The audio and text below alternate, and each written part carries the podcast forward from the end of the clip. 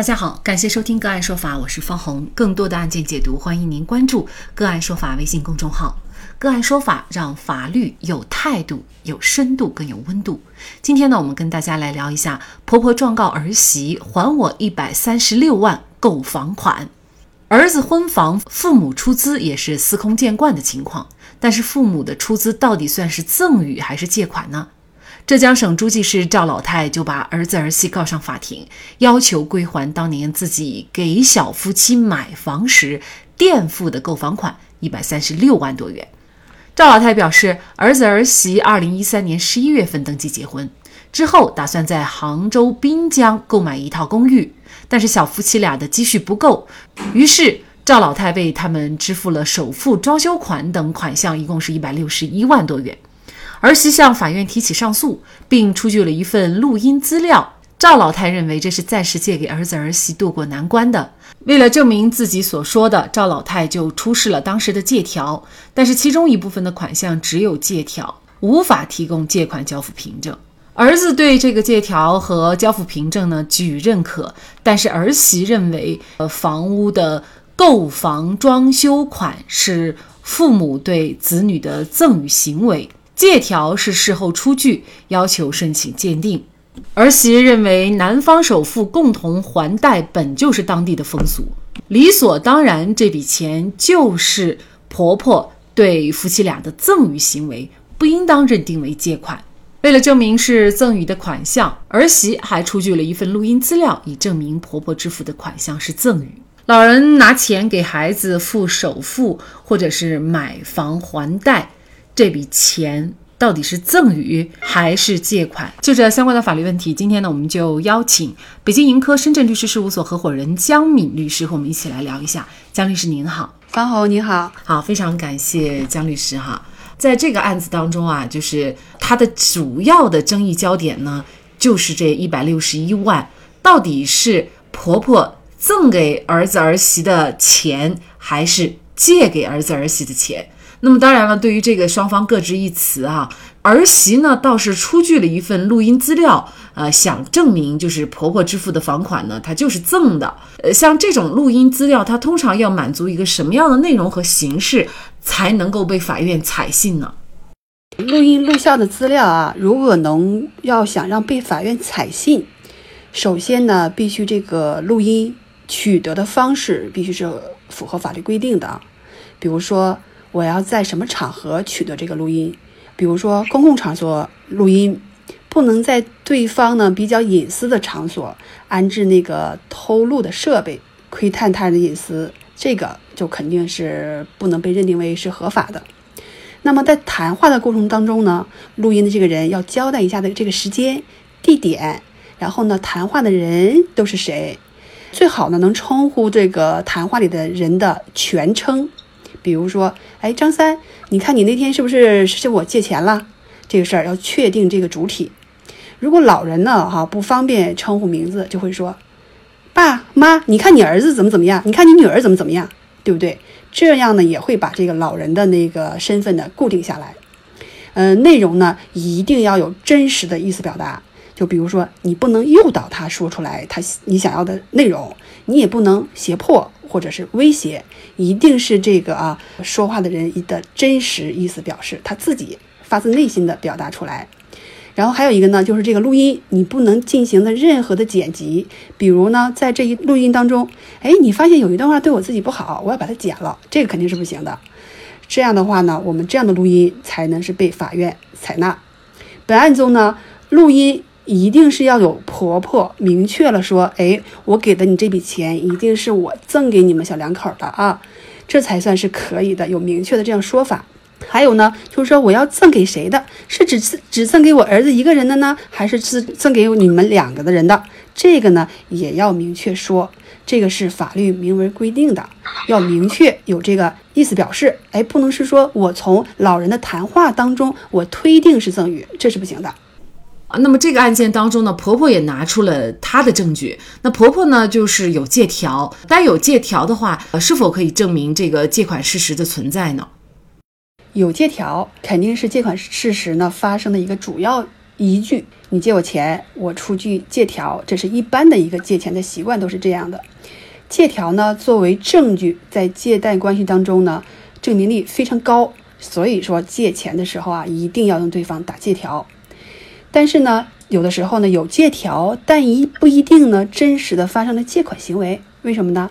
然后还有的情况是说，我想借你钱，哎，我先把借条打好了，我给你。但后来呢，你没有真实的给我转钱。所以说这种情况呢，就要是看对方有没有真实的转账，把钱转给我。所以说这要还需要有转账凭证。那有的人还说了，那我没有转账啊，那我借我我要是借的现金，没有转账凭证，我只有借条怎么办呢？其实这样的话呢，也也有其他的证据加以证明。就比如说你是说你现金借给的对方是吧？那你这个现金怎么来的呢？你是不是从银行取的呢？那还是说你从别人那里借的呢？你的来源在哪里？对不对？就是说，首先你就从银行，你有取款的记录来证明，然后你取款的时间和你欠条的时间是一致的，这一下子就可以证明我的这个现金和你的借款时间是一致的。我们也可以证明这个事实是真实发生了。那又有的人说，哎呀，关系好，我就把钱给他了，我连借条也没有，那怎么办呢？那个呢，我们就要还原这个事实，比如说啊，这个借款人呢，是不是曾经在微信里面向我们借款？那么我们就有这个聊天记录，是不是？哎，他要打电话给我们借款，说什么是我要用钱，你是不是有录音？或者是说当着第三人的面儿说，我现在钱手头紧，我向你借点钱好不好？然后这样的虽然都没有书面的材料，但是呢，我们有一些呃证人呐，有一些聊天记录啊、录音啊，这是可以的。然后呢，你的钱呢又从银行取出来了啊，就像我们刚才提到的，你有一个取款的事实。然后呢，你取了钱之后呢，你怎么交付给的对方？对不对？时间什么地铁地点，然后还有什么人在，然后还有一个呢？那借钱的人说：“哎，我想借你的钱干什么？”一般的情况下会说出哈我借款的用途，比如说说我想呃收益周转买器材，然后我买汽车，对不对？那么你这些你真真的也发生了这些物品的购买，那么我们这个出借人呢就说：“哎，他借我钱买这个东西，你看他实际上呢他也有了这些东西，所以说他借我的钱是买了这些东西，然后呢。”经过这些事实，我们法院也可以证明借款事实呢是有一个发生的高度盖然性。那么，如果借款人不认可啊，他耍赖，他说我啥也没有，你这些我买这些东西是买了，但是我不是用你的钱买的，那那这个就是一个举证责任归给了谁呀？就归给了那个出呃借款人了。那么你要证明你这个买的物品不是借我的钱买的。这其实这个证据很重要哈，但是最简便的方式就是你直接转款，否则的话呢，现金的这个证明要求就比较高了哈。这个案件当中呢，儿媳对于这个借条她是不承认的，她认为这借条是后面补的，钱已经是给了他们两个之后补了这么一个借条。可能媳妇也没有签字，只是儿子签字了哈，应该是这样。呃，所以呢，他要求鉴定，在鉴定的话，能够鉴定出这个借条出具的时间吗？目前我国的司法鉴定还鉴定不出这个时间，就是说我在这个借条上写字，我什么时间出备的、出具的。然后目前呢，能对于文件形成的时间，我国没有国家规定，也没有呢行业的统一的认定标准。我们认为，哈，任何一种科学的检验和鉴定方法呢，都应当有国家部门的认可行和行业内内的公认。所以说，我国目前还不具备这个司法鉴定的条件。如果这个借条它仅仅只是男方在借条上签字，那这样的借条是不是女方也要承担相应的还款责任？嗯，这个就要还原事实，这个借条是什么时间男方签订的？比如说哈，刚才这个本案当中，这个媳妇儿说，哎，我们有一次谈话录音，是不是就说了这个事儿？但是老太太没没有明确表示赠与吗？哎，那个男方说，我就在这个谈话之后，我我就那个给我妈写了个借条，或者是说他有这样的行为表示啊，我跟你说了，跟儿媳妇说了，你没有被人表态，这个。借条其实还是法院认认定的可能性大的。那目前的证据就是怎么来判断这一百六十一万到底是借款还是赠与呢？嗯，这个也是我们实践当中遇到了很多的这种情况哈。呃，认定借款还是赠与，主要是看呢老人在给这笔钱的时候的最初真实的想法，到底是我给你的还是我赠给你的？其实目前我们老百姓都会认为，哎，父母出资没有打借条，那都是赠与。其实不然，中国老人也是很含蓄的。其实父母出资款呢，不会一定认为是赠与行为，对老人是不公平的。如果老人在出资的时候啊，没有明确表示出资款是给你的情况下，我们就不能推定这是赠与的。我个人认为啊，这种行为一定是对儿子和女儿的一个临时性资资金出借，目的在帮助儿女度过经济困难，儿女呢理应当偿还的义务。本案中啊，老人和儿子呢还是有借条的，儿媳妇呢也没有相反证据反驳，或者也没有证据证明是赠与的。所以说，本案认定借款呢，还是有事实和法律依据的。其实呢，这种现象确实在生活当中很多哈。基本上很多年轻人结婚呢，都需要老年人出资。那出资的时候呢，老年人也二话不说就给了，因为呢，很多人都认为是理所当然。但是呢，现在这个小夫妻之间啊。